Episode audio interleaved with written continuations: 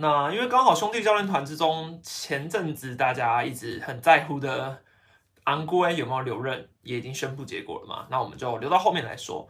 那我们前面第一件事，我们先来提一下关于中信呃，关于刘介廷领队卸任这件事。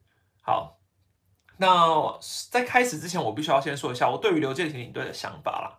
是不管怎么说，他背后有一些很多争议，还有很多呃好的或坏的事情。但对于中华之邦来说，他绝对是一个很有指标性，甚至很重要的一个人物之一。呃，你也可以把这个功劳算是说是他老爸，因为毕竟是他老爸买下这支球队来经营的嘛。那不管怎么说，他算是在很年轻很年轻的时候就一直呃已经在中华职棒贡献了。那他等于出国进修之后回来，然后就一直耕耘桃园这支球队，然后最后把他带到了算是最完美的全盛期吧。所以其实今天看到现在这样的结果，我相信大多数人应该都不意外，因为其实我之前在。呃，乐天接手球队的时候，我当时就有提过，我不确定我有没有在影片中提过，但是我个人的也是有觉得，可能桃园顶多就给刘介廷一年的时间，让他在一年的时间内去观察一下这个领队适不适任，不管是说为了之前前人也好，或者是为了后人也好，他都必须要给他一年的时间，至少去观察，那之后再来去判断他要不要继续留任。那刚好今天的战绩，桃园确实是不佳的，所以。领队为了这件事情刚好下台是非常合情合理的，应该说在日本人的角度来说也是非常合理的啦。好，那我们先提一下关于刘介廷这个人好了。其实我觉得很多数的球迷大概只知道他是太子，他是桃园的领队，但对于他的认识其实没有那么熟悉。那我自己的过往的了解是，他其实在很久很久以前，应该说在二零零四年那时候，蓝绿熊。呃，蓝绿熊开始入主中中华职棒之后，刘志廷就已经用一个少东的身份担任过副领队的责任。那说是少东也很明显嘛，因为他是刘家长子，所以其实呃，他爸爸对于棒球其实一开始好像没有到那么的熟悉。对，那跟他爸相反，是因为刘建廷从小就是一个死忠的球迷，而且他死忠的是兄弟象迷，然后他最喜欢的是蔡彩鹏正明。那时候他接任副领队的时候才二十四岁吧。所以其实算是非常非常年轻就担任这么重大的职务。那我相信他应该自己也知道自己的实力或者是水平，可能还没有到可以接任副领队的程度，所以他后来才选择出国进修。那那时候他在访问中，他其实有提过说，他当球迷最大的一个梦想就是买下一支球队当自己自己当老板嘛。所以其实他怕替他实现了这个梦想。那他还有提过说，他觉得他希望能够把这一支烂队，因为当时蓝牛熊第一金刚买下来的时候是烂队嘛，是没有话说。他希望把这支烂队变成总冠军，变成应该说他最大的梦想就是希望蓝牛可以在三年内拿下总冠军。那最后虽然没有实现，可是没有在三年内实现呐。可是等到他真的再次回来之后，他对于整个桃园的变革是非常影响剧烈的。好，那。他后他中间是有到纽约去攻读硕士啊，然后进修之后回到台湾去担任行销工作。那他其实一直以来都也够算是不算是一直以来都往行销科技发展，可是他算是去纽约也是学习这方面的事情。所以其实他一回来之后，对于整个台湾，呃，应该说整个中华之邦等人，他们等于对于蓝牛这支球队的影响是从行销面面差很多的，因为他在二零一二年的时候接替了苏敬轩，原本。呃，蓝鹿熊就是一直让苏敬轩担任领队。那在二零一二年之后，就换成是刘介廷。好，那基本上他回到自己的企业，回到母企业，回到原本的球队，那时候他已经有过一点经验了。那现在重新进修过之后再回来，一定是更加熟悉，所以也没有什么问题。那讲一下我个人觉得刘建廷任内被推崇的事迹好了，大概有几点啊？那最清楚或是最响亮的头衔就是他是百大经理人。好，百大经理人这件事来说，二零一五年他获选为百大经理人之后，大家也都会这样子称呼他，也可以说是亏他嘛。但不可否认的是，他确实拿到了这个头衔，也不是也我也实际的评选内容不知道，但他是百大经理人这个头衔让他加分了很多。好，然后他的一个被推崇就是他很落实在地经营，他呃大家必须要知道，蓝明狗或者是你可以说蓝牛熊。并不是中华职棒第一个落实在地经营的球队，不是第一个，因为自呃统一师一直以来都是只经营台南，但是拉米狗是真的把六十场主场全部都排在桃园，这应该算是不是算是就是中华职棒第一支球队，因为之前统一师是不管你有没有台南主场，你有台南主场可以，他一直有的有有在经营台南主场，问题是他并不是把所有六十场的比赛全部都排在台南，就算放到现在也是，现在的统一我们都知道它是一支台南球队，但它也没有到落实全主场这件事情，所以。真正落实在地经营第一个的，确实是拉米狗桃园，这是没有问题的。好，那所谓真正的主场，就是他把桃园变成了真正的桃园。因为其实当初冠名这个球队，好了，桃园呃原本你你可以说它是沙漠吗？也不能，因为毕竟桃园也是有一些强的球队，但是它整个在地的经营化是非常的突出的。在二零一二年那时候。其实桃园根本就不会被人家想到想到是一个有主场经营趋势的球队，但它随着机场捷运的推崇，然后跟市市长内的结合，然后整个经营模式是非常非常成功的。我觉得你很难不把这个功劳归给刘介廷，很难不把功劳对，因为应该说不，毕竟那个时候他是球团领队，所以这个功劳确实是要算在他身上的。那。把桃园变成真正的桃园这件事之外，还有一个蜂王游行，这也是很著名。因为其实今年狮队蜂王游行，大家应该都有看到，会觉得哎，这个 idea 啊，或者是这种滋味真的很棒。但是第一个做到这件事情的人就是桃园啊，而且是老明老明国桃园，在那个时候蜂王游行的时候，是真的好好很浩大啦。然后我身边应该所有看过桃园的球迷，其实有经历过那个年代的，应该都会觉得桃园是一支非常非常棒的球队，有一种。在地在地的那种在地融合的概念，我觉得是最成功的一点。好，那以我自己的分享，我自己对于刘领队还有一个很好的印象，是因为我确实是在大概二零一七还是一七吧，还是一六年的时候进场看过桃园的比赛。那我本身就是一个台南人，然后同知名，但是我对于呃所有球队的加油方式，我一直以来都是觉得就是照桃呃台南统一这种方式。可是你看桃园，他们启动了元丰加油之后，是让我想要去看主场的一个原因，因为我真的蛮想知道，所谓呃元丰加油到底是可以做到什么样的地步。那我不可否认，我进到台呃桃园主场之后，确实有很多次统一跟桃园比赛的时候，我都蛮想帮桃园教的，因为他们主场应援实在是让人觉得有一种。不知道我我只能说融合的非常好嘛，我个人是这样觉得啦。我我觉得我亲自看过桃园的比赛之后，会觉得很羡慕桃园有这样子的行销方式，或者是很羡慕他们的加油这么的新颖，然后行销呃周边产品什么之类的。其实我觉得就是非常好的融合。那问题就在于说，桃园这个经营的方式，一直到近几年来，我觉得有开始往下滑了。应该之前的直播我也都有大概提过说。我觉得之前大概一七年那时候看桃园的比赛，会觉得很很有感觉。可是今年到变成乐天桃园之后，我觉得那个感动少了蛮多的。我也不知道为什么，但是我觉得这只是我个人的观感而已。就是我觉得那个感动好像有点不见了，我有点说不太出来。嗯，这个我觉得是自己有感受过之后才能够比较理解的啦。好，那。后面的话，我们来讲一下争议的事情啊。这件事情就真的蛮多。其实我查找一找资料，然后再凭我自己的印象来看，其实争议的争议的事情真的很多。好，就从他一开始上任的时候，有一件比较重大的事情，就是他加速老将换血。其实呃，桃园这支球队在很早以前就已经有在加速老将换血。那时候黄龙毅那时候很快他们就被释出了。那其实他们一上来之后。刘建廷在位之后，第一波老将换血是针对像陈冠任，然后许明杰，然后许明杰还有有两个许明杰啊，许明杰、许明杰。那我觉得加速老将换血这件事本来就一直都是每一个球队会必要必须经历的一个事情，只是当时的桃园有点不被谅解，有点不被谅解。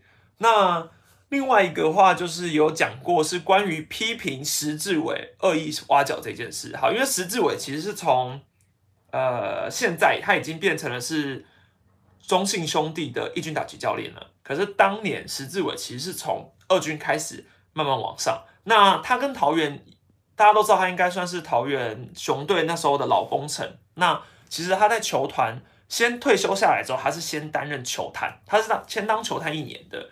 只是他自己有提过说，他跟球团沟通过之后，觉得说他一直很想要转任教练，但是石志伟一直想要转任教练的情况下，球团并没有允许，球团就是希望他能够就当球探就好了。那后来他担任了一年的球探之后，他觉得还是不行，那他就想要离开了。好，但是这个恶意挖角之所以会传的很开，是因为刘建廷领队曾经透过媒体公开批评过。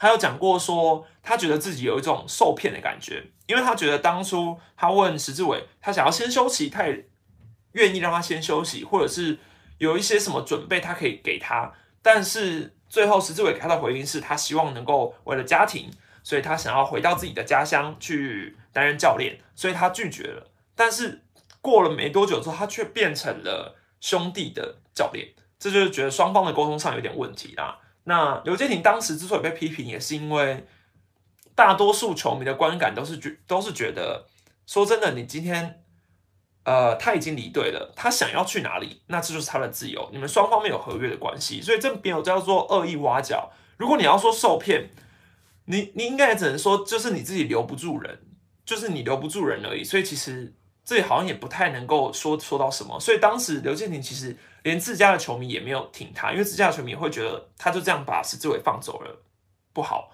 对，那其实对于刘刘建廷来说，并没有所谓的，可能是他的个人观感吧。但是可能在媒体面前，你公开这样子讲出去，其实是非常争议的一件事。对，好，然后再来的话，就是动子趴翻完这件事情嘛。那这个翻完，应该大家都。差不多了解吧，就是因为之前某一次的动子趴是他的海报被做成很像是一级玩家，然后当时是副领队，目前副领队还在任啊。副领队当时有出来说，呃，这个翻玩的事情华纳是知情的。好，就过没多久，华纳出来说，哎，其实我们根本就不知道有翻玩这种事情。好，所以这个活生生的打枪打在他身上，然后刘建廷后来有公开出来挺挺自己的副领队，有讲说，嗯。应该也也就是告诉大家，就是他们是所谓的翻玩，不是抄袭。好，那这个侵权问题当时也引发了很大的争议，这也是刘建廷领队在任的。那还有一个是接纳汉利克这件事，汉利克这个大家也是吵得沸沸扬扬的。前几年而已，就是当时桃园他们想要找这个选秀首轮的集战力洋将汉利克。好，但是问题是汉利克是曾经有过，应该说性。性侵的认罪，呃，应该说他有签过一个认罪协定，对，那他卷入了一个叫性侵的疑云，然后当时就被大家查出来之后，会觉得说桃园怎么会选择去找这样的洋将，然后甚至还想要一直把他留下来，所以这前前后后惹出非常多争议啦。那这些事件网络上都可以查得到资料，我这边就不赘述了。这不过我只能说，九年九年过来确实发生了很多事情。好，那。我想要提一下，就是我觉得啦，蓝米狗当初从高雄改到桃园之后，其实这一支球队基本上就变成了刘建廷想要的样子。应该说，他爸爸就是把接手权就放给了他。那刘建廷用着他自己学到的一些行销方式，或者是他自己学到的一些经验，然后想要把这支球队彻底的改造，好改造成了变成了最好的。蓝米狗桃园，也就是他心目中最想要的那支球队，那确实已经经历过了成功。到现在我也不能说他是失败，对，到现在你只能说他是到了高点，一定是要往下走的嘛，这是必经之路。好，那现在很明显就是，如果你去看他们当年的手法，原本刘建廷在领队前一年，二零一一年的时候，桃园正式上来桃园前，他们的领原本的领队苏敬轩也还是留任的。他们也还是有先留住原本的领队苏敬轩，好，然后给了他一年的时间之后，再从隔年二零一二年正式改革。所以现在的乐天接手桃园之后，同样他也是给了刘建廷一年的时间，这一年也就是所谓的缓冲期嘛。那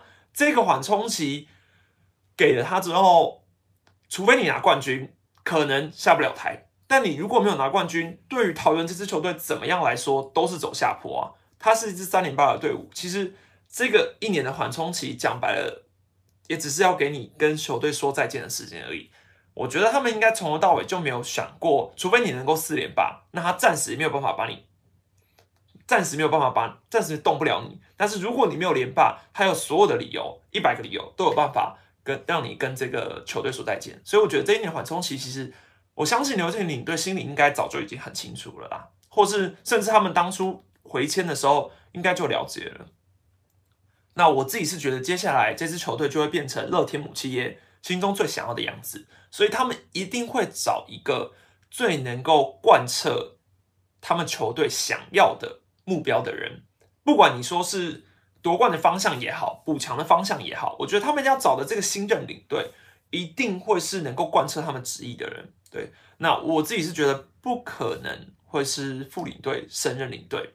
有人在说会不会是？副领队要升任啊什么之类，可是我觉得是不可能的，因为副领队其实也就是刘介廷的人啊，他们是同一个体系出来的啊，他的做事风格只会跟刘介廷一样而已啊，所以我我觉得如果你要让副领队升任，那你为什么不就留留住留住刘介廷就好了？所以不太可能会让副领队升任的。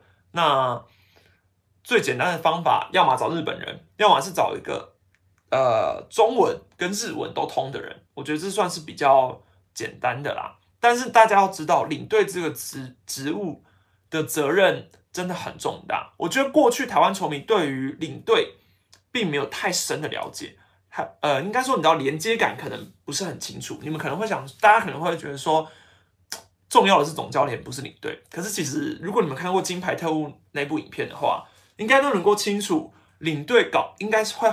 领队会是比总教练还要重要的一号人物，因为他上要对付球团，要对付上面的母企业，下你也要整顿好整个教练团，然后还有球迷。其实他等于算是经营这支球队的一个小老板的概念是没有问题的。那我觉得乐天应该会是要找一个，也不是金牌特务啦，金牌救援，金牌救援。反正我觉得领队非常非常重要的是，好。那他的未来有没有可能会是中华职棒的秘书长？这确实是一个伏笔，没有错啦。好，那大家会这样想，当然是因为新任会长说的嘛。新任会长说：“哎，讲一下他说了什么好。”他说：“谢谢介廷，不只是我热爱棒球的好友，也是我在这专业领域的好导师。未来我们需要借重您的长才，继续为台湾棒球努力。”他话都说到这个份上了。不帮他找个工作好像有点难，可是你以刘建廷领队的想法来说好了，过去他都是在自己家的母企业工作，他还有自己家族事业要做，他现在去接一个中华之邦秘书长，也可以被算是死缺的这个工作，我是觉得不用啊，对我是觉得我是他应该不会啦，我应该不会想要去接这个工作啦，而且中华之邦秘书长本来就吃力不讨好。而且再加上我自己过去的一些访问经验，有提也有接触过一些算是比较大咖级的人物，那他们也有提过说，其实中华职棒秘书长基本上是等同于会长，因为其实过往来说，会长是不太做事的，除了黄正台，对，通常会长是比较像是决定最后，比如说签字的那个人，可是实际上发配职务责任或是发号施令的人。照理来说，应该会是由秘书长对秘书长要去统筹整个中华职棒的范围、联盟的事情，所以你也可以算是联盟的一个幕后执行者吧。那他去找刘介廷，可能吗？我是觉得不可能啦。对，刘介廷的事情，我们就到这边告一段落。那下一个话题，我们来讨论一下中信兄弟教练团改组的事情。好，那。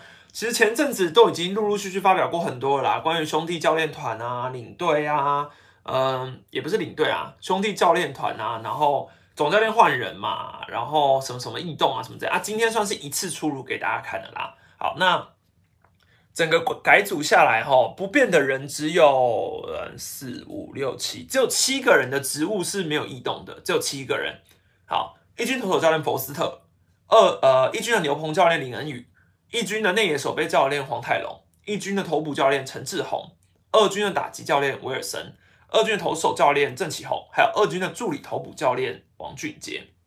好，这七个人是都没有异动的。好，那最主要是来说，这十九应该说整个教练团，你把成员大概摊开来看，从去年的十九个人扩编到了二十二个人，包括。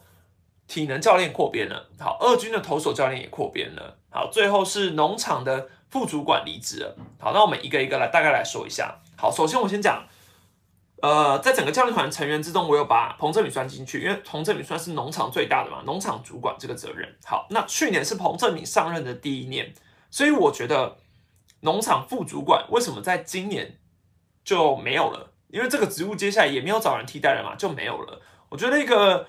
比较关键的原因，应该就是说，其实兄弟就是把农场的决定权交手，全部都交给恰恰来弄了，因为他觉得经过这一年的时间，恰恰是有这个能力担纲的。那为什么当初要找藤田雪呢？好，为什么当初要找藤田雪？因为我自己的感觉，藤田雪在过去日职软银的时候有过玉成教练的经验，那他也有很多对于农场编制的想法，或甚至说是。我觉得他需要整个借重他的经验就对了。那协助彭正明上手这件事只需要一年的时间，所以这一年的时间，藤田学的任务已经完成了。那接下来其实他就交给彭正明去去放他放手给彭正明去做就好了，其实也不用太担心。好，那很简单来说，我觉得副主管这个职务也没有必要存在了，因为毕竟你就让恰恰担任就好了。对，所以我觉得这个职务对于兄弟的所谓。影响应该没有到非常大，而且他们有提过，二军的打击教练威尔森，还有几个三个投手教练，其实都会共同制定一些关于农场打者还有投手要去养成的方向，所以应该也不用太担心所谓人手不够这种事情。好，那上面一个是农场主管摆在那里了嘛？那我们先从二军来讲的话，比较关键的几个人物，像是许峰斌啊，我自己其实。因为我有在看以前许峰斌教练的 YouTube，他其实球员时期的时候我就有关注他，但我觉得他退休当了教练之后，你可以很明显的感受到他的谈吐，应该说讲话的方式，或者是他自己也有去国外进修学到了一些东西，是对于自己担任教练非常有想法的一个人。好，那很明显的他当教练，我个人是蛮看好的，而且他口条也很好。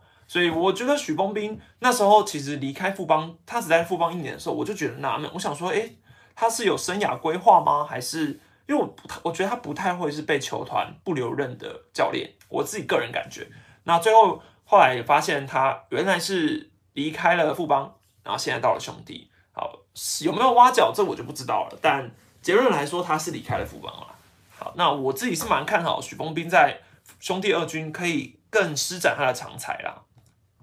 那另外一个二军加入的人就是许浩明嘛，许浩明直接从一军的打击教练变成了二军的外野守备教练。好，那这个异动我觉得应该大家也心知肚明吧？因为其实坦白来说，之前台湾大赛的时候，我有去球场，然后遇过许浩明教练，然后当时有被教练说：“哎，他有在看我的影片啊。”这让我真的非常尴尬，因为通常如果教练看过我的影片，我就。没有办法很很态度很，我就应该说我就没有办法很锐利的问了。对我我当时就觉得哦，他有在看哦，好尴尬。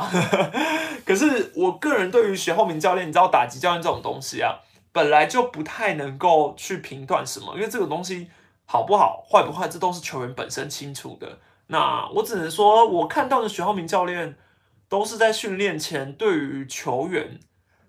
都会把球员拉去旁边，然后喂球的时候会一个一个盯，然后会叮嘱很多事情。对我觉得许浩明教练，就我的立场来说，还蛮像一个妈妈的，就是属于那种会一直盯着你，会一直盯着你，然后会一直讲、一直讲、一直讲。然后他面对媒体，其实也算是话停不下来的教练。对我自己觉得，对他是属于非常好谈，什么？呃，话蛮多的一个教练啦，但是他现在就是变成二军的外野守备教练嘛。那当初他原本是在日军打击教练，其实这一年下来，如果你是兄弟球迷，或你不是兄弟的球迷，你大概也都知道他的名声应该不是到非常被推崇啦。但至于好不好，这个其实就看球员嘛。这这是一年而已，其实你好像也讲不出这个，讲不出个所以然。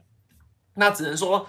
这个异动也算是球迷心里想要的异动。那居然去到外二军外的守备教练，我是觉得待在兄弟的时间应该就不会太长了啦，因为感觉就很像是，嗯，就是还是愿意让他待在球队一年，只是就有点发配边疆的感觉。好，好，那另外一个二军加入的人，还有一些异动，我觉得比较特殊的要讲一下王建民。好，王建民的话，当然最大的突破是王建民今年并不是客座投手教练，他是全职的投手教练，而且兄弟有在呃，应该算新闻稿中，他有特别注明，今年王建民是在全职担任。那为什么兄弟可以让王建民全职？之前都是富邦。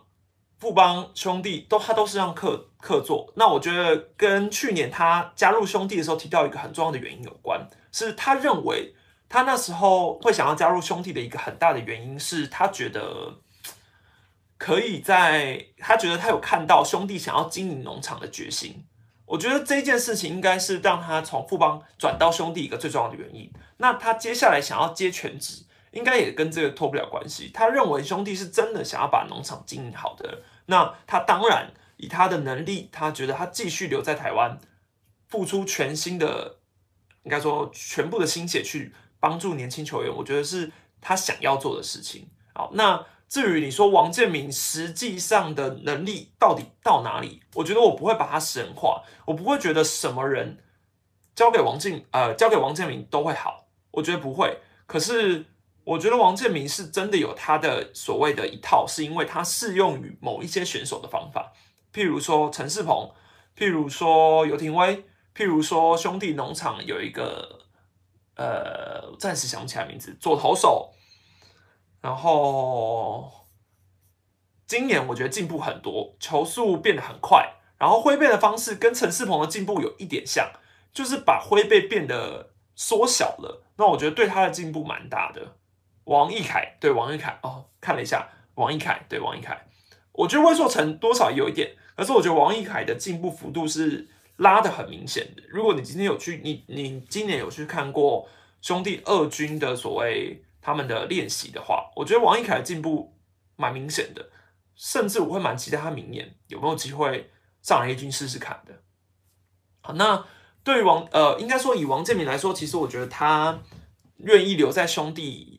是非常重要的。那兄弟的农场确实变得更强盛。好，再加上他原本就有一个二军头的教练是曾启宏，然后还有他又把国际球探艾迪顿拉回来台湾，也担任二军头教练。可是呢，艾迪顿我觉得他不应该会比较偏向是制定所谓二军农场的投手规划，因为他还是要兼职国际球探的，所以他的时间算是。全部奉献给了中信兄弟了。那我觉得国际球探这件事也在过去都很受到推崇啊。那兄弟就是把好的东西继续留下来，继续用，我觉得是很棒的。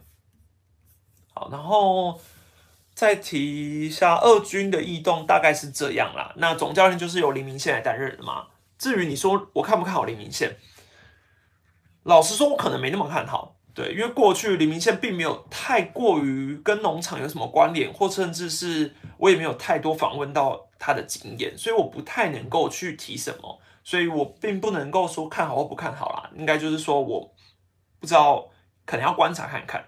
对，好，那一军的话，最争议的人物当然是陈江河了嘛，因为他是变成是。义军的战术执行，还有三垒指导教练。那最新有一个球团的报道，也不是报道啦，因为最最新有一个报道是指出说，陈江河留在义军是林威柱的规划。好，那此话一出，算是非常聪明的一个决定，我觉得，因为这件事讲出来之后，兄弟的球也不是兄弟的球迷，或是应该哦对，兄弟的球迷很难再有理由去反对这件事。很难再有理由，因为大家现在就是要把心念相信在林威柱身上了。那顶多你只能到球季末的时候再回头来讲说林威柱当初怎样怎样子。可是现在这个节骨眼上，他们要团结一心，没有办法去马上的去质疑林威柱总教练这个决定。所以说真的，球团拿出这件事来讲，那我觉得算是可以蛮让大家。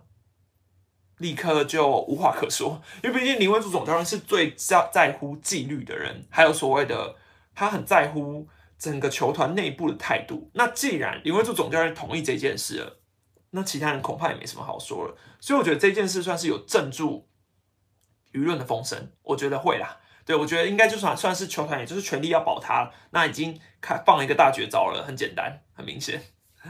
好，那至于他到底。是不是人或什么的这个东西，其实你也就只能说是要再观察，要再观察。战术执行、三垒指导教练这件事也是新的工作嘛？他去年是首席教练，对啊。那我自己是觉得比较怪异的是，因为他没有连避风头这个举动都没有，他也没有球团也没有想说，哎，陈江河就先下去二军待一下，避避风头啊，那之后你再去回来一军也可以啊，什么之类的。可是这件事完全没有做，然后直接就说是呃，已经说是林威柱总教练的规划了。那这样子很明显的，球团确实是要保住陈江河的。那这个我们就再观察下去喽。然后有个比较特殊的是，我自己观察到，这今年球季其实有很多教练备受质疑的，已经在今年季末都丢了乌纱帽，也这应该叫乌纱帽吧？叫，也应该说今年季末他们都没有办法继任，继续续任续任了。像是兄弟最明显就许浩明嘛，然后乐天桃园的蔡建伟其实也都陆续卸下他们的职务了。然后乐天还有一个曾义成也是，那当然最大的争议也是富邦吴俊良啦。不过吴俊良只要有洪一中在，不太可能丢掉他的饭碗，所以也蛮明显的。好，那我只能说，我觉得啦，现在的球团经营应该有还蛮大的因素，都会是考量球迷。对我觉得舆论的压力一直以来都会是球团考量要不要换这个教练其中一个很大的原因。那如果你的舆论是，或是你的时机上就是好的，那很明显。像是你看，像佛斯特、林恩宇、黄泰龙、陈志宏，其实我觉得这些选这些教练过去累积的名声都是一直蛮好的，所以其实兄弟一军都没有什么太大的去变动或者什么之类的。当然整体来说是有啦，但是我觉得好用的人才继续留球团，其实都看得到。那教练这种东西，人和也很重要，尤其是我觉得台湾教练非常注重人和。人和不只是你要注重整个团队哦。还要你跟球员的感情到底合不合？那如就算陈江河没有符合球团内部人和这个问题，我个人觉得他应该也符合他和球员之间有所谓的人和，就他们的感情应该是所谓的，应该是所谓的和的，所以他才能够继续一直留在这。那两个话题大概都聊完了，开放大家直播观众提问时间，大家有什么问题吗？最近也发生了一些事情，想问有关许胜杰离职跟未来统一球探部门的规划。好，我看到许胜杰离职这件事也蛮，也不是蛮讶异啦。应该说，我看到许浩明离职，许胜杰讲错了。看到许胜杰离职跟未来统一球探部门的规划，许胜杰这离职这件事，我个人是对于苏领队的回应比较震惊。他说：“哦，许胜杰离职了，那球探部门规划就是两个人，暂没有异动。”哇，我好惊讶！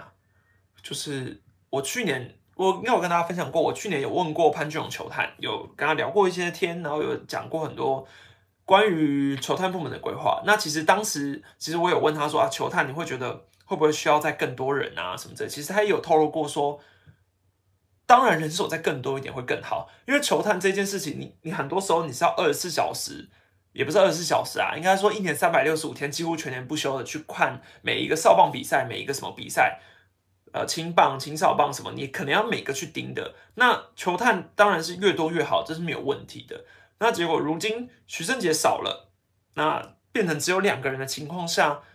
负荷量一定会更大，所以眼睛就会变少嘛。那如果今天师队是想要还要在扩编农场、增进养成，还有过去很多事情，我们都有提过，说师队已经开始要往这个方向迈进。他们想要把农场整个扩增了，结果却实际作为却变成是球探少了一个，也没有那么在乎的话，那我是觉得。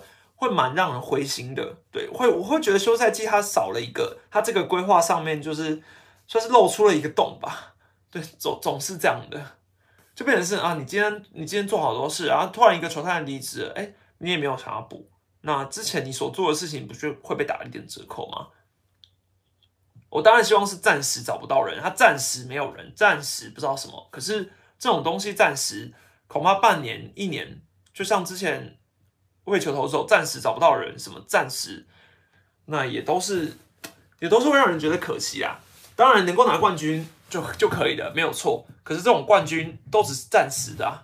我也能够说，狮队今年拿拿这座冠军，绝对不是百分之百靠实力啊，对啊，所以这很难啊。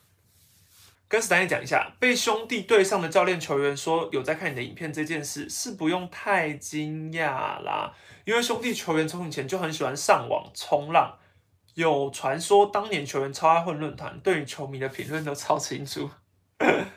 可是我觉得其实，就算我这样猜好了，就是我先假设他有，可是其实实际听到球员或者是教练讲出这件事，我个人是觉得很惊讶，尤其是教练。如果你说年轻的球员，他会看网络上也就算了，就是教练就想说，他有在看吗？也也也太可怕了吧！会你会觉得你的一言一行好像被监视。虽然我也是觉得本来自己说的话，其实都现在都是越来越可怕了。所以我觉得现在就没办法像以前很随便的，就是可以乱讲。对啊，我觉得就是，当然我觉得这是好事啊，对我来说也是一种肯定。除了史丹利，能聊聊刘领队跟其他领队的差别吗？还有第一位。当第一位对抗棒协的领队不出战国际赛的时间。哦，对啊，第一位对抗棒协的领队确实，我可是我个人其实非常的觉得，我觉得那一件事情对于桃园来说是非常好的，就是不不当应该说对抗棒协，你不去打国际赛，我觉得这件事情是获得蛮多好评的，因为他是算是蛮站在球员的立场想的，而且说老实话，不去打国际赛这件事情。本来就没有绝对，本来就没有绝对要受到征召。那实际上，他们也因为不去打国际赛，延续很多球员的巅峰期。对，我觉得蛮棒的。呃，至于他跟其他领队的差别哦，如果你以现在领队来说，为龙队的领队我太不熟了，因为毕竟他才新上任嘛。那狮队的领队苏泰安，就是我真的是觉得他就是一个好好先生。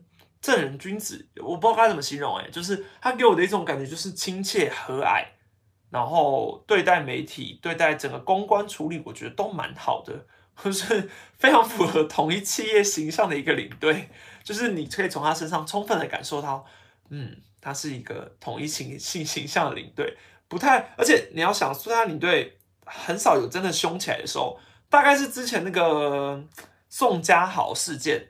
他说是浪费社会资源，这大概是我有印象苏泰领队做最冲的一件事了吧？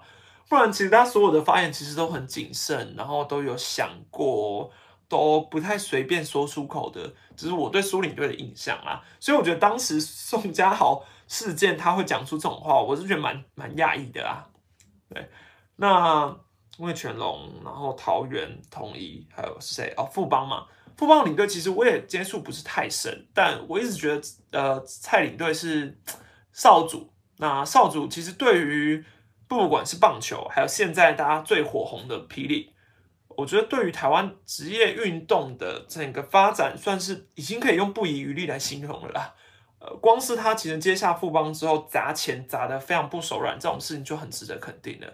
那当然，你说有些人会说啊，少主根本就不。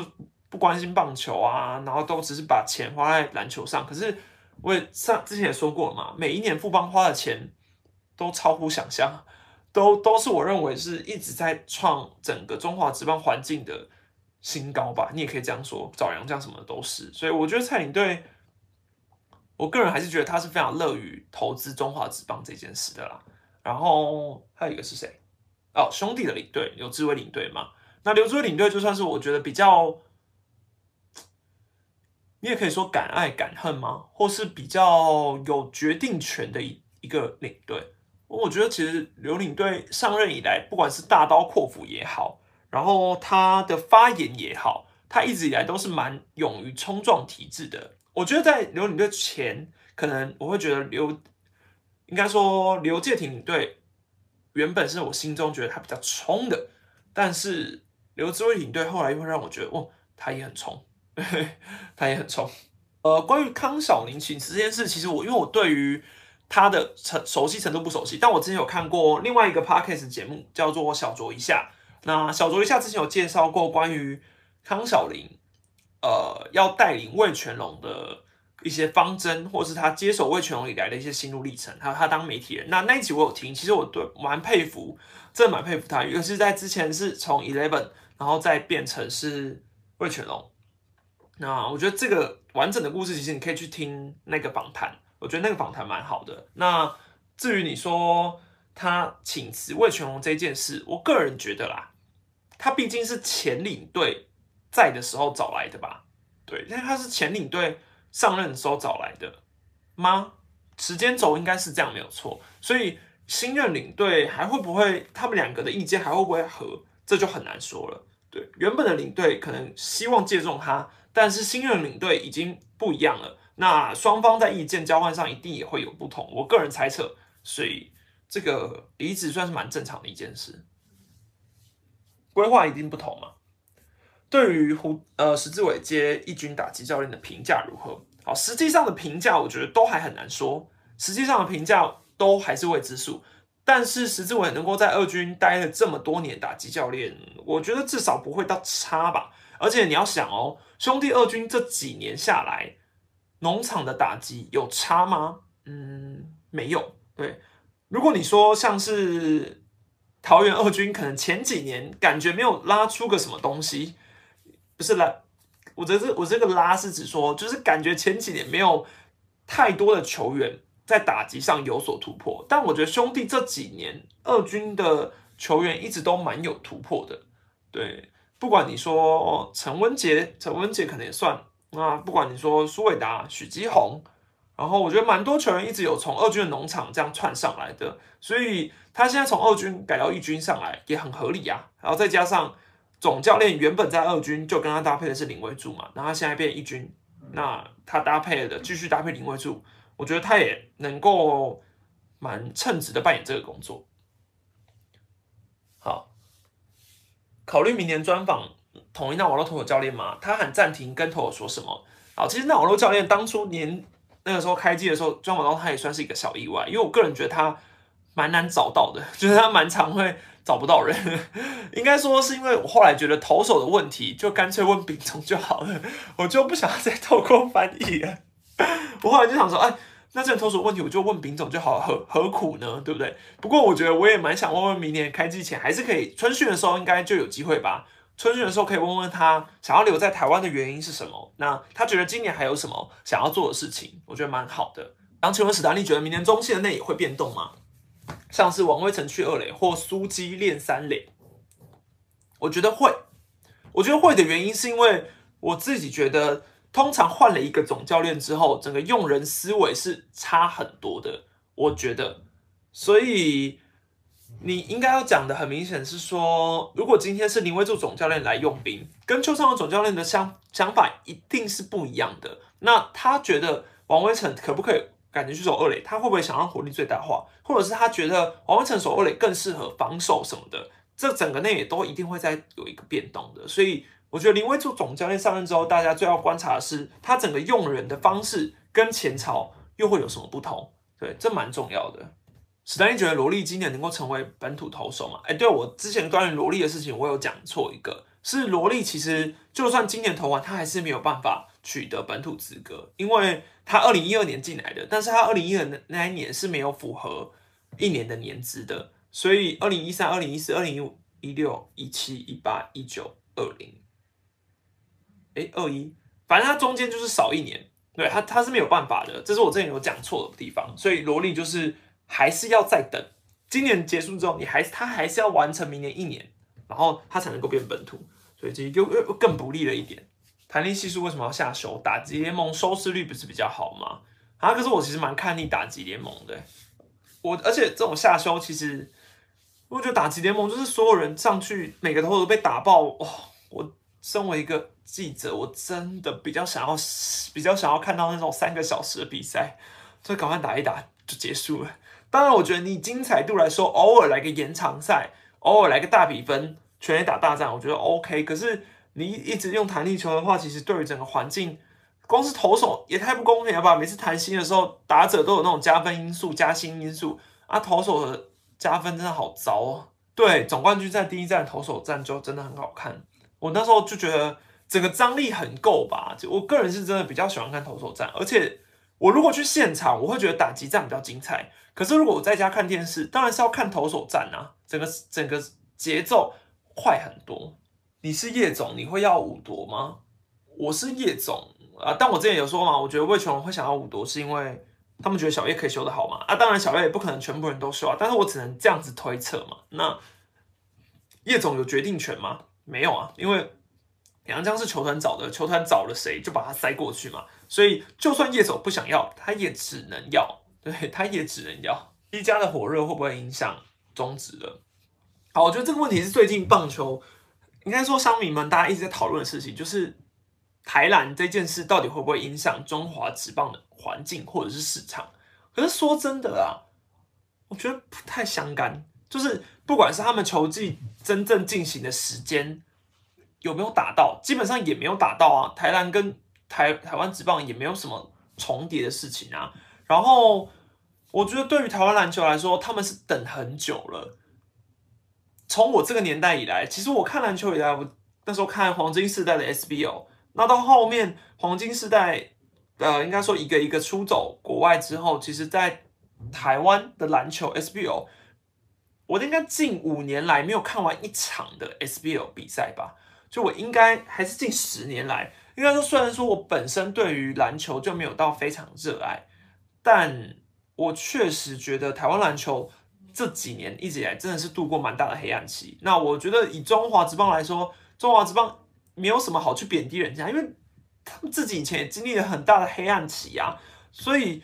我觉得也没有什么好，就是棒球迷讲篮球迷讲篮球迷讲棒球迷啊，为什么不能共存？它不就是一个合理的，就是一个合理的并行吗？那走上职业化联盟，我觉得这件事很好啊。那之前中华职棒有所谓台湾大联盟跟中华职棒联盟，那效应就是不好嘛。那我觉得目前台湾篮球是还走在他们还要再整合，还没有整合好。可是我觉得他们还可以再继续整合完成之后，搞不好就变成以后可能三十年后你的小孩。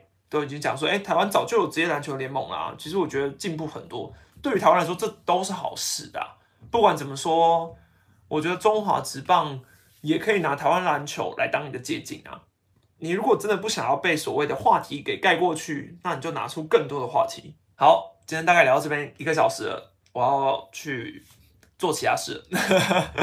好，待会来写林玉平林玉清影片，应该这几天会上片。然后新的一年第一次直播。祝大家新年快乐啦！那今年还有很多事情要聊，希望大家持续锁定我的频道，还有我的 Podcast 喵咪史丹利。有任何问题，欢迎直接到 Podcast 询问就可以了。好啦，那新年快乐，大家再见，拜拜。